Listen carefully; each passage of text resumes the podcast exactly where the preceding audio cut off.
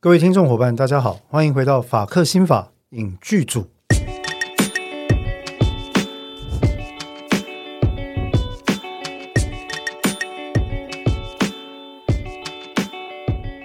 Hello，各位听众朋友，大家好，哎，我是志豪律师。大家好，我是邓作家。嗯，邓作家的声音如此的虚弱哈，听起来都稀的、稀累的，是因为暑假的原因吗？不是。好，呃，啊，迄个。邓作家啊，最近听讲你学日本是不是？千万不要提到我学日文的 事情，因为我们今天要讲日剧，我绝对不会讲日文的。原来是安尼哈，啊不啦，因为 咱顶礼拜哈，顶礼拜咱顶一集啦，嗯嗯，咱伫讨论的是韩剧嘛哈，啊咱，其实咱就。一直发现讲啊，咱你讲的这个过程内底哈，这个中间其实咱讲韩剧哈，韩国剧其实讲太济啦。啊，当然这一方面是因为因对因的文创事业，嗯，哈，啊，甲因的这个创作的内容哈，有真济这个想法，啊，推广了也真成功的缘缘故哈。就讲你看即嘛，全世界最红女团，刚才讲是 Black Pink，对吧？意外去几个月进前过来咱台湾去高雄唱。哦，一次带进来八万人的人潮，高雄挤到人山人海一样。迄时我都在高雄，我想讲，哎呦，高雄来真济人吼，嗯，诶，佮多个配合高雄市政府，我觉得政策就是讲，迄个时阵啊，只要拿咱遮店家吼，咱遮外口你开个店咧，因为咱高雄人是安尼，咱的步调较悠闲，所以我选 AM 七八点咱就来打烊啊哈。但是为着要配合咱遮要看即个 Blackpink 哦演唱会所来，咱外。外外部的朋友啦，嗯、所以高雄市政府迄个时候就政策讲，来，你只店吼，你若开到下暗，开到晚下暗一点、两点、十二点，吼，拢不要紧。互咱遮外地来的朋友有所在通好去，会使去坐，会使去啉，会使去食，会使暖暖手。安尼我就一个月在咧补助，在咧一定的金额，而且政策真成功。对，那个那个时候好像还有。张惠妹跟五月天，对对对对，就就连三发这样哦，高雄挤满了人这样。那这几个高雄人本领，我身为一个高雄人，我是觉得，要说是与有荣焉，还是觉得心里微微不爽呀。就是我我不喜欢看到高雄那么多人啊，因为我很喜欢高雄这样。高雄这几年真的变了很多哈。呵，但是这不是重点，重点是讲咱应该讲到韩剧，今日要讲日剧、日剧哈。啊，讲日剧就讲到咱这个。诶，定做教你学日本这件代志了。诶，现在我到今嘛拢用台语来讲，而且讲了真年连登。我以前听到然后讲，诶，台语无这个紧讲哈，我要用讲台语讲啊，今嘛咯。是啊，那总而言之呢，是日剧啊，日剧。那我们其实上个上一次就有大概预告，今天会讲哪个日剧了。对啊，它的主角呢是一个很特别的主角，是啊，他的个性是。非常享受孤独的一个人，是，然后他的背景也带着些许的创伤的色彩，嗯，对。那他的思考方式呢，非常的异于尝试，如果有尝试的话，嗯，或者异于一般人。我觉得我讲异于尝试，呃，这出剧这这出剧的原始创作者应该不同意。因为原始创作者自己曾经受访过，说九能整其实他所讲的才是真正代表从尝试出发的论述方式。对对，好，那这个创作者是田村由美老师啦。嗯，田村由美日本没拉贡哈。啊，拍摄？哪壶不开提哪壶，哪壶不开提。拍摄哈？因为听讲你那个。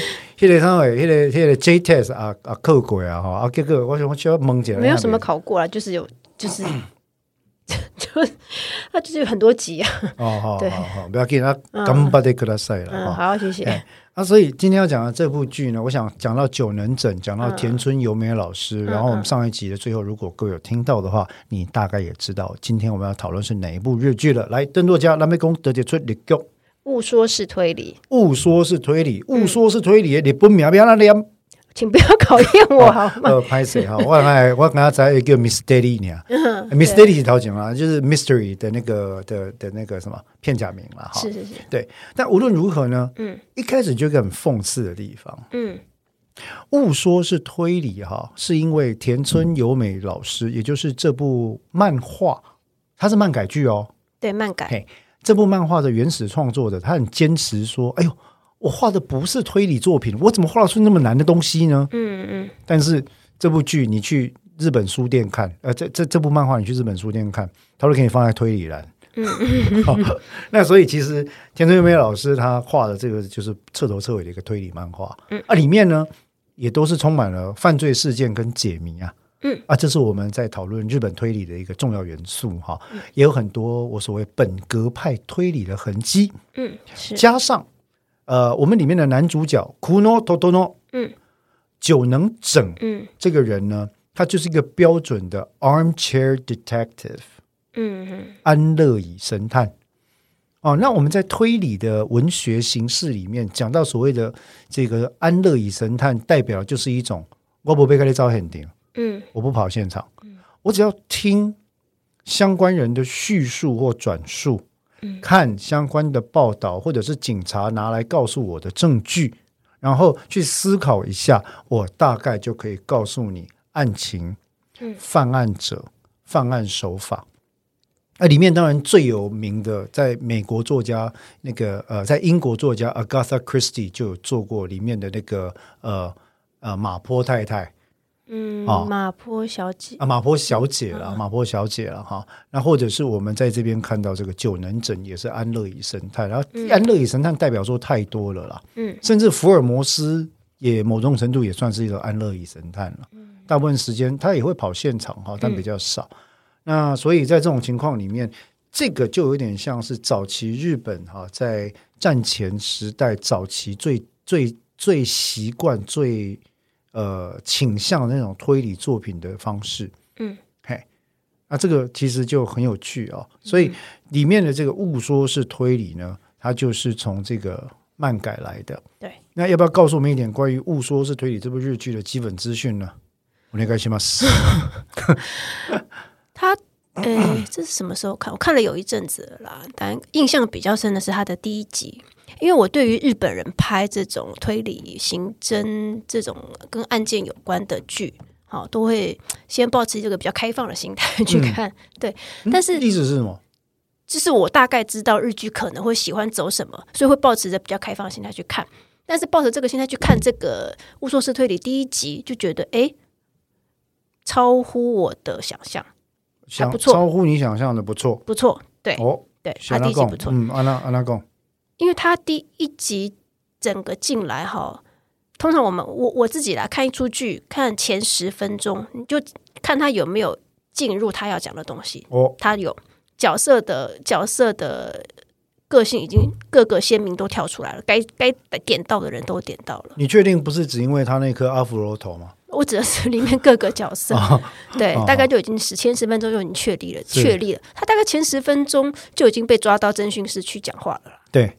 啊，因为哈，因为这部剧有个特色，嗯，因为主角非常的碎碎念，是。一直念一直念，而且一直在碎碎念哈，然后所以其实很有趣。对，他这整我呃，我猜他应该会有下一季啦，因为他第一季结束在一个还没有感觉未完的段落，目前已经确定哦，电影版吗？电影版要把广岛篇。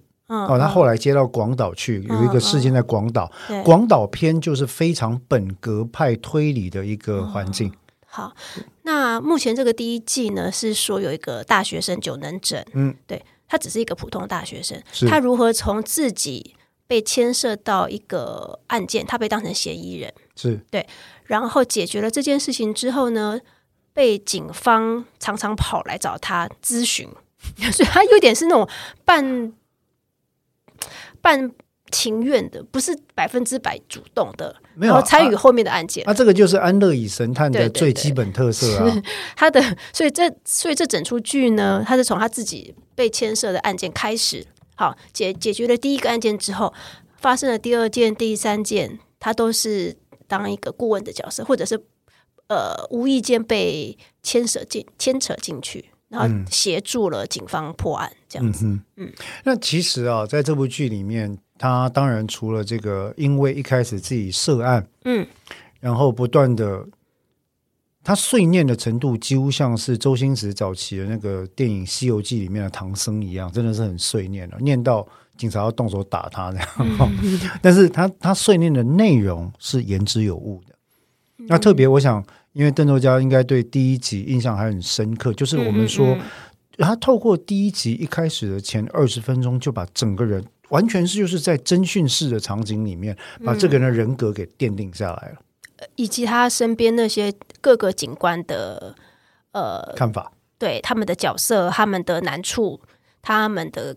呃，个人生活对对，几乎都都差不多确立清楚了。对，那我必须要讲啊，纯粹以不管是我自己作为推理文学迷，或者是作为司法心理学研究者的的角度来看啊，嗯，第一集已经非常重要的带出了好多个在司法心理学上值得去细细讨论的议题了。嗯，不过我们等一下再聊。嗯，那回到这个剧本身，还有没有什么其他的资讯你要跟大家分享的？菅田将辉本人吗？你是那种属于有金田将辉加二十分的那种人吗？是啊，是是是。我我同意哦，因为坦白讲，嗯、我看了《误说推理》，然后又看了那个喜剧开场吗？对，喜剧开场，嗯、我真的觉得啊、哦，这个这这这这是个好演员。对，哎，而且他，我渐渐理解他挑剧的逻辑是什么了。嗯嗯，对。然后，因为他很适合这个这个漫画的主角的人物特色，是他有有一头。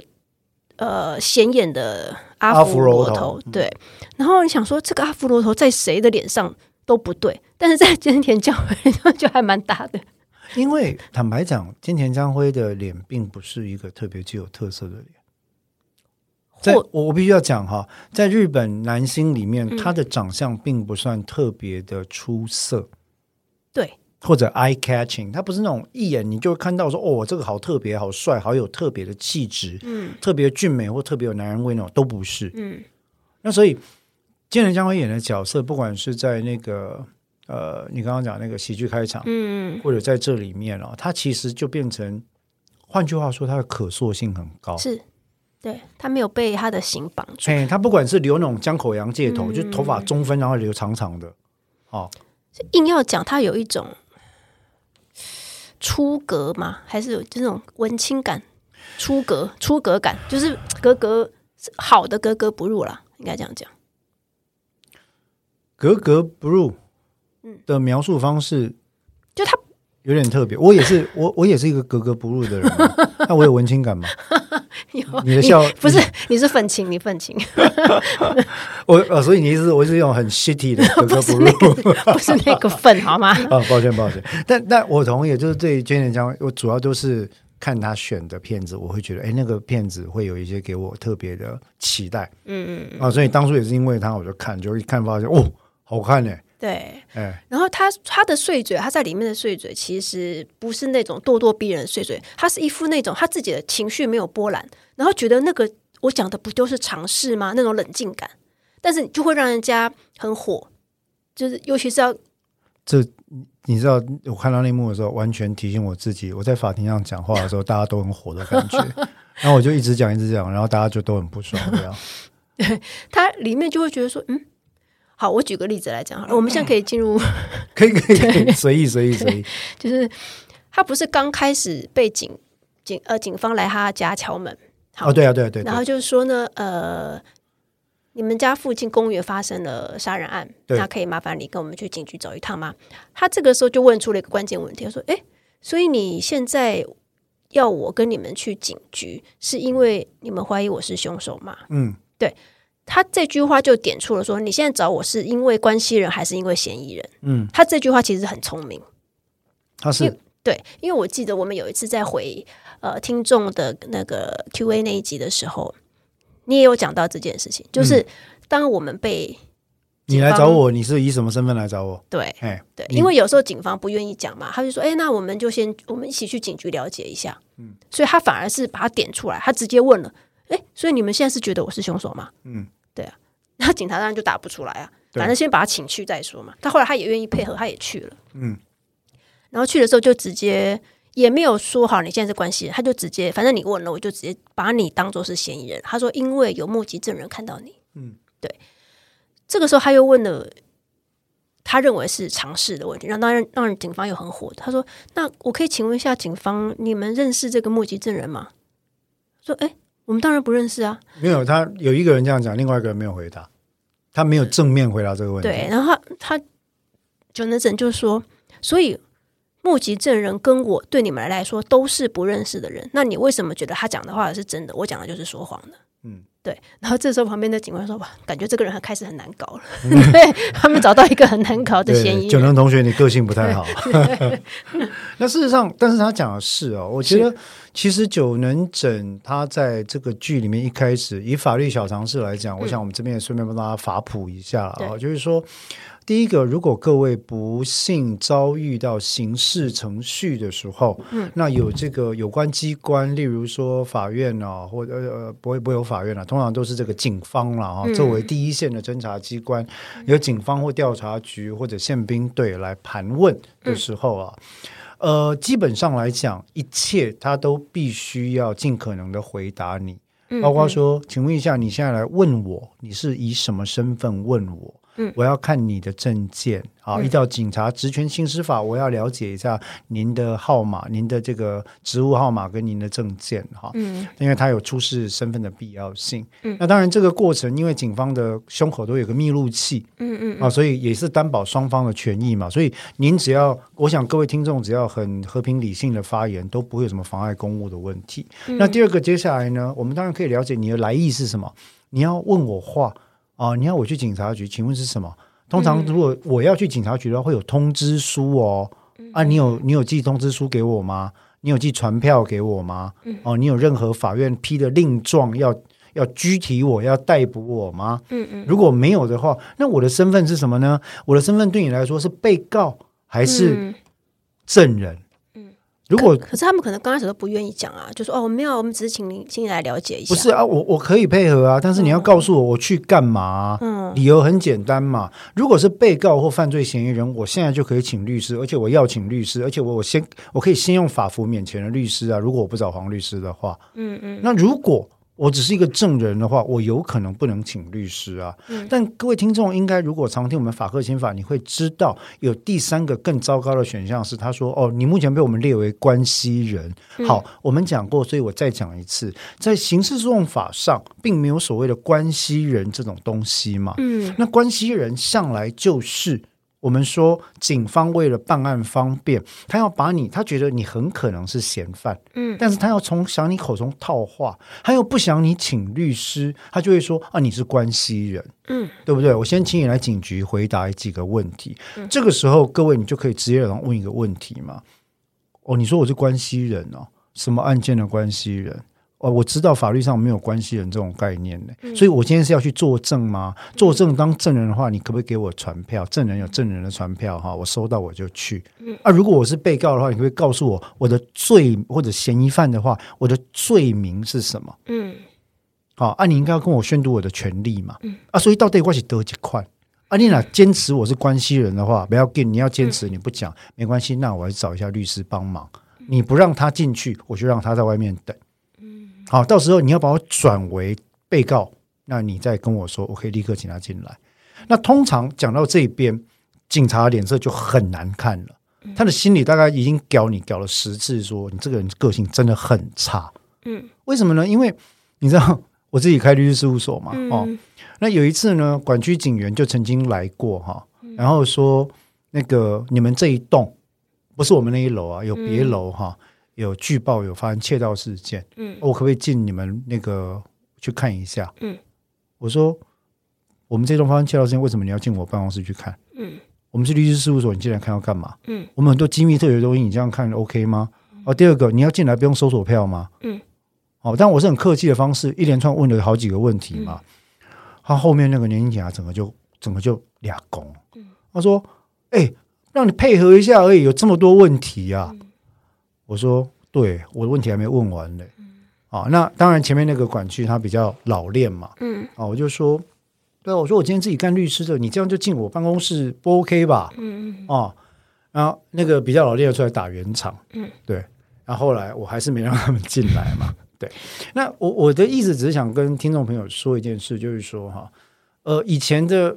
上一代或上上代或者比较奇怪的看法，会跟你讲说啊，如果你心里没什么隐藏的行为，做的呃行得正，坐得稳，对不对？嗯、你 nothing to hide，你就让我们看有什么关系、嗯、？No，it's about privacy。嗯，这不是给你看有没有关系的问题，这是你有没有资格看我的东西的问题。就这么简单。哎，所以警察职权行使法跟刑事诉讼法，我们这边很简单、很很普，比科普还要普的普法，跟大家先讲一下。问这个问题是绝对不可能构成妨碍公务罪的。如果警方因为你不回答这些问题而说你这样有妨碍公务罪的嫌疑的时候，你最好直接跟他讲说：“你说这样是妨碍公务罪哦，有录起来吗？因为你刚刚行为可能涉及恐吓哦。”哦，各位。要求法律上的权益没有妨碍公务罪的问题。好，那所以九能整做的呢是完全正确的。对，可是这边是不是有一个日本法律跟我们不一样的地方？就是他在第一天结束的时候，已经几乎已经确定他是被当成嫌疑人去问，没有问话了。No，没有，这个关卡是非常细致的法律关卡。这个是我接下来要讲的事情哈。哦，日本的警方哈，相较于台湾。跟欧美来讲，日本的警方他的侦查权力是非常非常巨大的。嗯，啊，号称是侦查双主体之一的日本警方，其实根本就是实际上的侦查主体。嗯，而日本警方呢，甚至具有一个为罪不举的权利了。嗯，哦，这这个是其实在我们台湾有点像是检察官才有的权利啊。所以日本警方到现在为止，他们的侦查手段都还非常大量的仰赖嗯侦讯嗯。呃，也就是所谓的突破心房的方式。嗯，那你就会看到在，在在误说式推理里面，哈，就会有出现第一个特色是九人整已经这么机车了，对不对？嗯、他就会说：“哎，啊你啊啊，有人指认就是我吗？为什么你会觉得我宁可相信他不相信我就没有啊？然后怎么样怎么样？你要告诉我们东西。好，你会发现警方完全没有告诉他他的身份是什么。嗯，他只跟他说：哦，这样吗？你不讲是不是？那我明天还要请你来一趟哦。”对，这个就是我要问的。好，正常的情况，嗯、我就说，因为 可能田村由美老师也是作画需要了。如果今天真的理解这个状况的一个人，他就会直接跟他讲说：“我第一天来是因为我配合你，嗯，你如果要我第二天再来的话，你发令状来，嗯，哎，要不然我们走着看，嗯。那他这个时候，也就是我没有到场义务哦，除非你告诉我我是什么身份哦。那他们。我记得之前好像有我们有聊过说，他们旁边不能有律师的。对，这个就是所谓的那个在场权在日本是不受保障的问题了哈。咱们一直在争执这个问题，叫做侦讯可视化。嗯，侦讯可视化的艺术为公。今天，例如说，假设邓作家你被警察找去问话嘛，嗯啊，他不告诉你你是谁嘛，甚至他已经告诉你说你可能是嫌疑犯、犯罪嫌疑人。但是作为我作为你的律师呢，它里面有讲到啊，你在 A 房间，我只能在 B 房间等，嗯，我不能看到，我看不到警方在询问你、制作笔录跟询问你的过程是什么，我看不到。在台湾是完全看得到，而且是录音录影。所以像像菅田这样会，如果说他第二天自愿，第二天自己还是愿意去警局问话，但他旁边不能做律师。他可以请律师，但是可就变成在另外一个房间哦。哎，这就是日本在实际上在呃刑事诉讼实务上，日本辩护士工会多年来一直奋斗努力要吵的一个议题，就是所谓的可视化侦讯可视化议题啊。因为呃，其实，在侦讯的时候，如果我们看得到，我们律师看得到的话，我们就会至少可以最小程度的保护我的当事人。告诉他说这个问题不合法，嗯，这个问题有问题。现在他问你话的方式是激进恫吓的方式，这个问题里面有陷阱，嗯，啊，这些东西是我们可以表达的，而且在笔录的最后，我们律师也可以表达意见，请他一并记载。嗯，对。那相对来讲，这些东西因为都是会录音录影的，当然台湾做的也算是半瓶子水啦，就是很多时候在实物上还是会遭遇很多问题哦。不像在欧美，其实就是任何时间，只要警察开始跟到警察机关里面的人讲话，他就必须要按下去那个录音录影。所以日本到现在都还不能录音，目前没有。哦，据我所知了，可视化的问题一直在吵嘛，嗯，啊，在吵这个问题啊，就律师在场权跟可视化的问题，那他当然就容易构成。所以你看，那个在误说式推理第一集里面。嗯哦，不断的用疲劳讯问的方式，邓作家，你今天讲到十点了嘛，对不对哈？嗯、明天请你再来哦，后天请你还要来哦，大后天你还要来哦，啊，今天晚上已经十点了，嗯、我看你不要回去，你在那边过夜吧。嗯，在这些环节的时候，其实对九龙整来讲，他当然只是大学生，他不懂。嗯，但是如果懂的人，他就会直接回一句说：“凭什么？”嗯，请问我现在是被告吗？嗯，请问你现在要逮捕我吗？嗯，我如果不是被告，你没有要逮捕我的话，我就要走。谁留我试试看？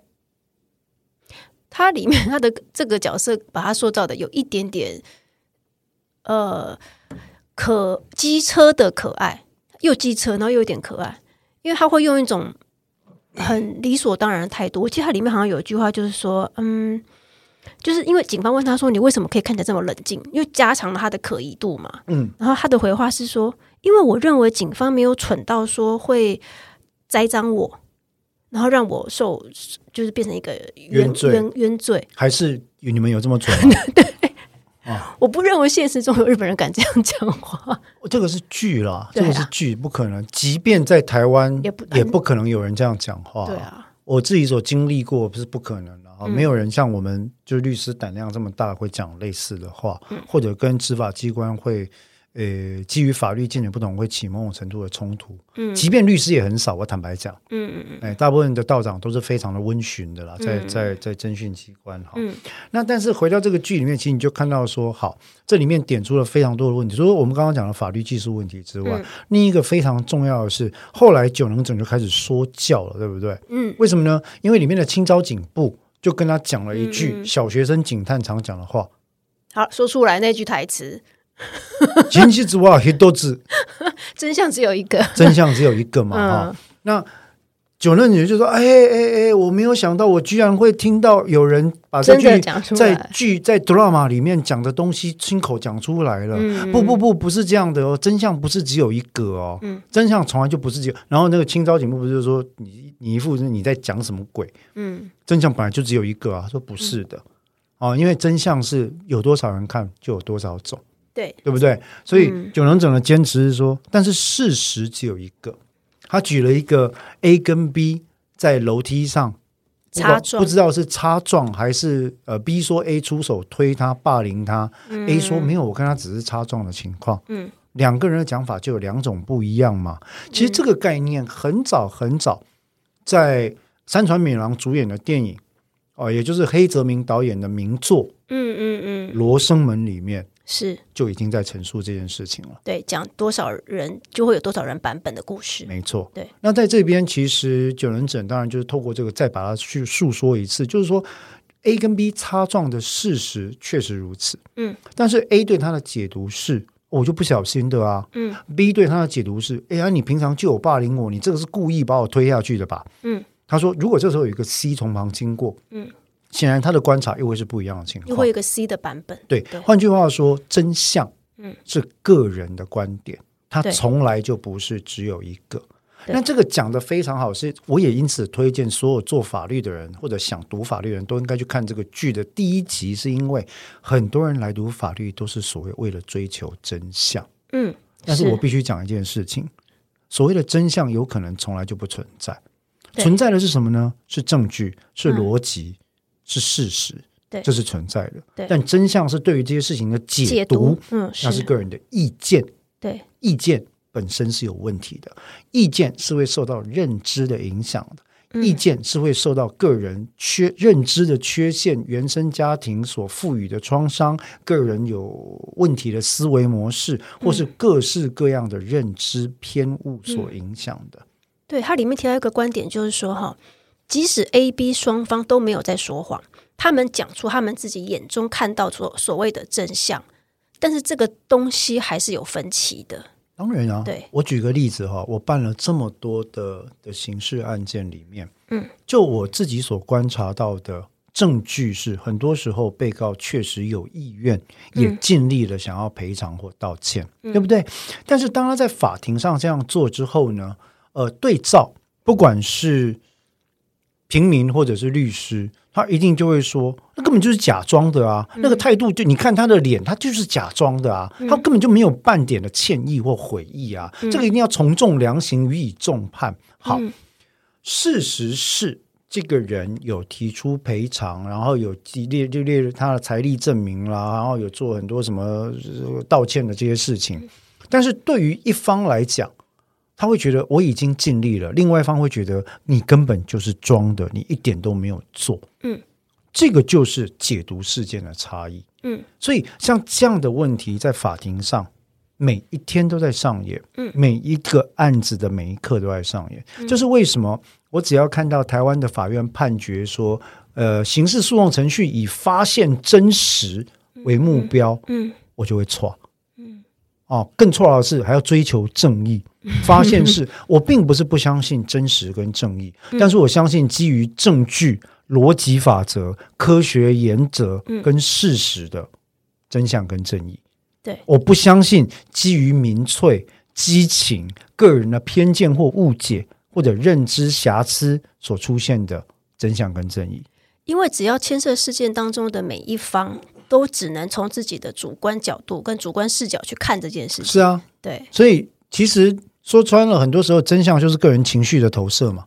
对，它里面有讲到说，除非你是从一个完全客观的上帝视角来看这件事情，否则你不可能可以找到真相。就所谓的全知视角嘛。对啊。但是可能存在吗？不可能。所以就不要追求真相，而要确定事实。要确定事实。比如说，像刚刚那个楼梯例子说。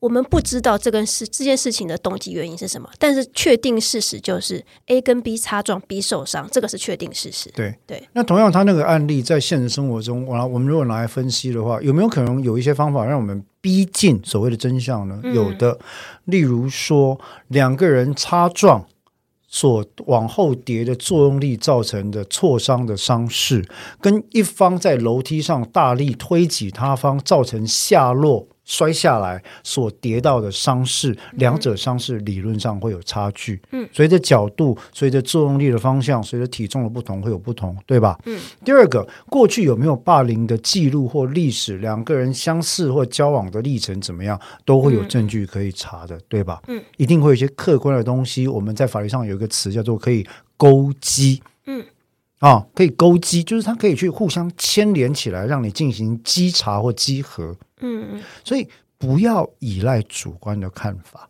我为什么这样讲？是因为最近台湾有两个国民法官的案件都判了，嗯，而且都判得非常重，嗯嗯。啊，我以前在在讲司法心理学的时候，其实我曾经提过，国际上的研究都显示，一般国民法官的判决大概会比职业法官稍轻。嗯，台湾目前到现在为止，两个国民法官所判的刑度。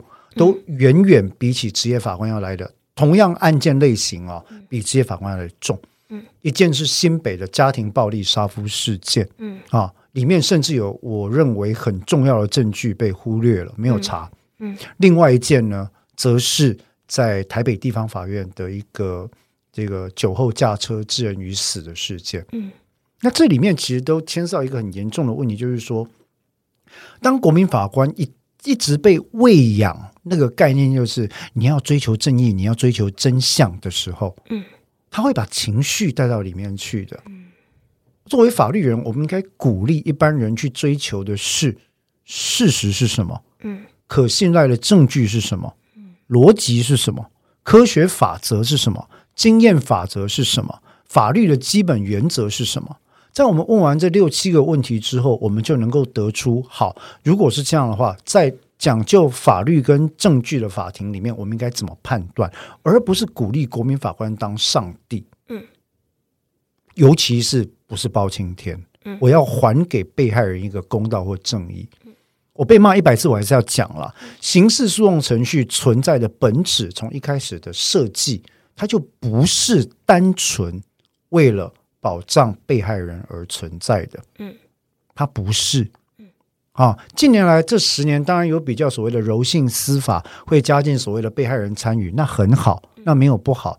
但是刑事诉讼程序一开始之所以有这么多正当法律程序、证据跟科学法则的要求，是因为刑事程序是最容易被国家权力滥用的一种程序，嗯，所以需要节制，嗯，是对。那在这些情况底下，你就会看到很多。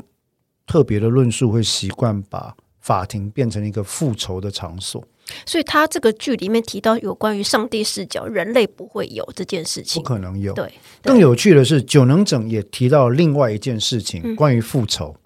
哦，那个那段也讲得很好，他讲得很好。他说：“所以，所以哈，嗯、某某警部，呃，因为那也是破梗了哈。我为了没看的观众，嗯、所以呃，某某人，你为了复仇，你付出了这么多时间做这些事情，但是在这些被害者死前，你都没有想过要多花时间陪他们吗？那现在你开心了吗？嗯，你复完仇了，你开心了吗？嗯。”而且，你有没有想过，有可能你复仇的对象根本实际上不是你应该复仇的对象？也就是说，你其实热衷于复仇这件事带给你来带给你的满足感跟成就感，只是为了逃避。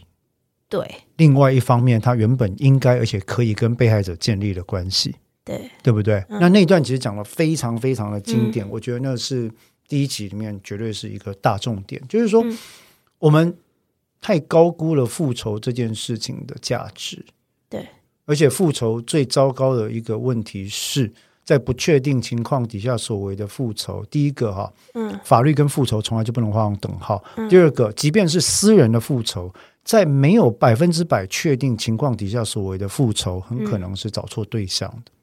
对，第一句第一集就在讲这件事情，是因为它里面有讲到说，他说如果不是因为你太急于。找复仇的对象，不然凭你的办案能力，你应该其实可以找得出真凶的。对，真凶是谁？应该找得出来，因为这个我都想得到，你怎么会想不到？对不对？所以其实，在第一集里面，当然后续还有哦。呃，我我觉得我很喜欢误说是推理，是因为它确实颠覆了很多既定的观点。那我要特别推崇田村由美老师这位，我特别要讲啊，因为。讲女性作者，我觉得是不太尊重的。嗯，对我来说，漫画家就是漫画家。嗯，但是我必须要讲，田村佑美老师在这部作品里面用一种非常特殊的视角。这个视角或许跟她身为女性漫画家，长期在日本的画坛受到传统父权观念的宰制跟压迫有关系。嗯，所以他会强调我们要用 outside the box 的方式来看事情。嗯，其实那些才是常识。你以为的尝试，其实只是这个体制或这个架构喂给你的一些错误的观点，你已经太习惯了。嗯，嗯哦，所以某程度里面，当九能整，你看他小小的、弱弱的，顶一个阿芙柔头，脸色苍白，在对那个警察说教的时候，嗯，我有点觉得他好像是那个田村由美老师对于某些既定观点进行抵抗的代言人。因为它里面刚好又安排了一个女警这个角色，那这个女警的角色她处在一个，这个是原作没有那么大的分量了。哦哦哦，原著里面没有这个女警这么大分量。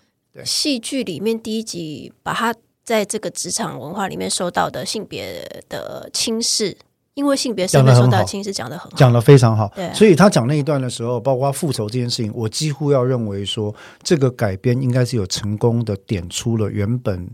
呃，漫改原著他想要讲的重点，嗯、就是我们的认知观点很多时候会受到既定结构的载制，嗯，而这些载制在协助我们进行决策或决定的时候，会让我们陷入不可知的盲点，嗯，然后自己就傻傻的被盲点带着走，嗯，所以在这里面，例如说，当然。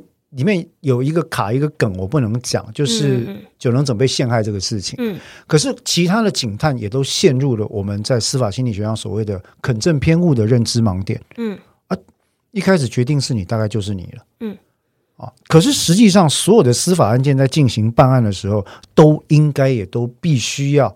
我们常讲哈，在。不管是侦查或者心理呃，或者是统计学或者心理学，对于证据的收集跟决策的过程有两种模式。嗯，一种是先决定结论再找证据，嗯，一种是没有任何结论，一边找证据一边慢慢的根据证据来形成结论。嗯，前者显然比较省力，嗯，后者显然比较费力。嗯，前者就是 Daniel Kahneman 说的快思，嗯，后者呢就是慢想。对于很多认知能力或精力即将耗尽的公务员来说，要做后者非常难。嗯，可是如果你是接触到法律或人的基本权利的人的话，你不能不强迫自己思考方式要调整成后者。嗯，你必须要不具备任何结论或偏见的情况底下，随着每一片证据来进行合理的组合，用逻辑来组合。嗯。做出合理的决策，而不是一开始就决定说啊，大家说是 A 就是 A 了啊，嗯，大家说是 B 就是 B 了啊，大家说这个加害者罪大恶极啊，就是罪大恶极啦。为什么？因为媒体这样讲，检察官这样讲，法官这样讲，辩护人这样讲，不是的。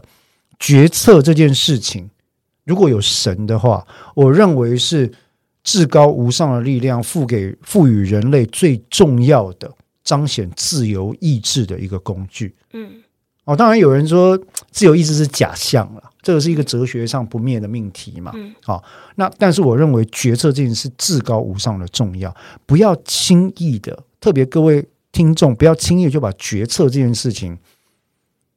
让别人影响了，嗯，好，那其实我讲到这边，我还想再讲一个点呢。这个点是对我来讲非常心有戚戚焉的一个点，是因为呢，我不知道为什么这个田村由美老师做这样的设计哦。呃，邓作家如果往后看的话，会你应该会看到后来会出现一个很有趣的女生，叫做莱卡。呃，那个在医院那个，对对对对对。嗯、然后莱卡呢，她有一本非常心爱的书，嗯嗯，这本书叫做。奥里略的《沉思录》，嗯，然后这一段是涉及到九能整会不会被送去住院？有没有？嗯，在是前一个案子的结尾摔下去，脑震荡被送去住院。嗯、住院的时候发生了怪谈，嗯，隔壁的一个呃欧吉桑，嗯，是退休刑警大叔，是。哦啊，就跟他开始讲故事，讲一讲之后，他帮他结案之后，哎，狼的不 OK，然后 那段其实很好笑 哈，但重点是。奥里略的《沉思录》这一本书，他讲的哲学，在我们现在叫所谓的 Stoic、嗯、斯多葛哲学，它的重点就在讲两件事。嗯、第一个，存在思考跟决策，它有无比的神圣性。嗯，我们必须时时刻刻内省，而不是去看外面别人对你的看法、见解或者他人怎么想。嗯，为什么呢？因为第二个，奥里略的原则是 Memento Mori。我们每一刻人的生命都会消逝，嗯，所以在那之前，你对你自己负起责任来，不断的内省思考，提升自己，追求自我，去反应，去做出更好的决定是重要的，嗯，那这是整个斯多葛哲学的核心，嗯，其实也反映在九能枕，他对于我们他这种人，常常在心理学上，如果有一些比较不谨慎的人，就会说，哦，他是 introvert。内向者，嗯，我不认为可以这样分类。嗯，他，我我，所以我一开始有讲，九能整是一个享受独处、享受孤独的人。嗯嗯，他热爱一个人煮咖喱，嗯，热爱一个人吟诵诗句。它里面有一个埋一个很好笑的笑笑点，就是他呃，那个女警跟另外一个有点喜感的那个，对对对，叫池，哎，池上吗？还是什么？反正一个一个一个男男生警察是。在问他，就是有点已经偏向他这边了，就帮他调查真相。然后就说，那有没有可能是有你的朋友或你的女你女朋友进入你的屋子，然后有可能可以接近到你的物品？啊、哦，没有那种东西。然后就他就说，嗯，他说我从来我没有，我既没有女朋友，也没有朋友，然后也不会有人来我家。他们两个露出很悲哀的表情，对 就是捂着嘴，然后很悲哀。他说：“你们是什么表情？我非常享受独处，好吗？” 对。哦，那那一段其实很棒，对啊。但是这一点其实后来我就觉得呼应到在里面，其实。呃，雾说式推理里面，他赋予奥里略的沉思录，因为这个沉思录后来变成他跟莱卡的沟通工具嘛。是，莱卡把整本背下来，嗯，然后九人整也看过之后，就大家就开始查。其实我觉得，某程度作为一个符号来讲，嗯、这个剧有在有意无意跟陈思路的哲学做连接，这是我所解读到的。嗯嗯，嗯一个人的世界，呃，也可以很好。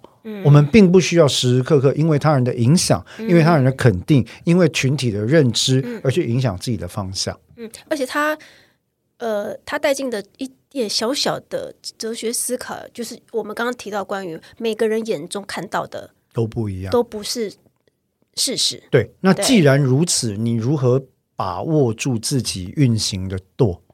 对，还是回到自己本身呢？introspection 嘛，根据事实嘛。我们再回到讲讲回第一集，他后来的结尾，他其实也没有把那个警官讲的，他没有，他没有把对象讲的很不堪。对，他也有他也有他没有看见的那一面。而且而且九能整也说，他说哦，像我这种充满了偏见、满嘴胡说八道的人，其实有时候看法也不一定就是对，因为他不是后面也对他说教说，他们在活着的时候，你也没有在，我想你也没有在关心他们吧，你也没有去过他学校的活动吧。然后你与其在他们时候进行花时间进行复仇，你为什么不在这样的？他讲完他之后，其实那个老警官他就悠悠的讲了一句，他说：“其实我是老老年得子，我不去学校是因为他怕我儿子觉得没面子。”那久能等这个时候也察觉到说，你如果不讲的话。我怎么会知道？你身边的人都不对，也不会知道的。所以他其实也也就是说，我去这样子解读你，好，你不去儿子学校这件事情，可能也是有有我不知道的一面。对啊，对啊，哈，所以我不知道，他们也不知道。但或许搞不好真的没有像你所想的那么样的尴尬呢。他们会希望你去，也不一定的。嗯、所以其实我觉得应该这样讲。回到这部日剧，我觉得不管在心理学的层面，或者是司法的层面，它确实提供了一些蛮有趣的点给我们观察。关于真相，关于侦讯方法，关于突破心防，关于真相跟事实的区别。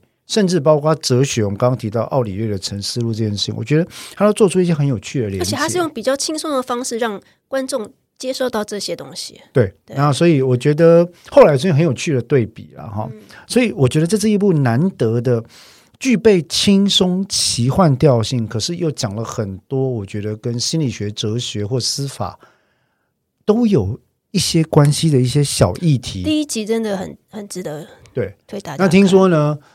对，大家对于它的结尾，好像是十二集还是三集结尾，它的结尾断在一个非常诡异的地方，这件事情哈。啊，我们今天没有因为连菅田将晖自己都说，他说断在那个地方让我感到有点身心受创，不是身心受创。对，我不知道为什么会结束在那个地方，所以我非常的拜托编剧大人或者剧组，我们是不是要把这个故事把它讲完？其实。呃，现在已经宣布要做电影版了。嗯嗯嗯，啊，电影版就会是原著的广岛篇。我们刚刚提到那个比较接近，比较接近那个呃所谓的本格式推理的那种呃案件状况。对，我们今天都没有机会讲到聊到英泰呢。啊，英泰，今天没机会，有机会再说了。嗯嗯。那我想，我们今天大概就讲到这一边。是是。当然，那如果各位听众对于什么样的剧也有兴趣的话，也不妨实时给我们推荐，我们有机会都会尽量来讲讲看。好，那我是志豪律师，我是邓作家，我们今天就到这里，谢谢各位，拜拜，拜拜。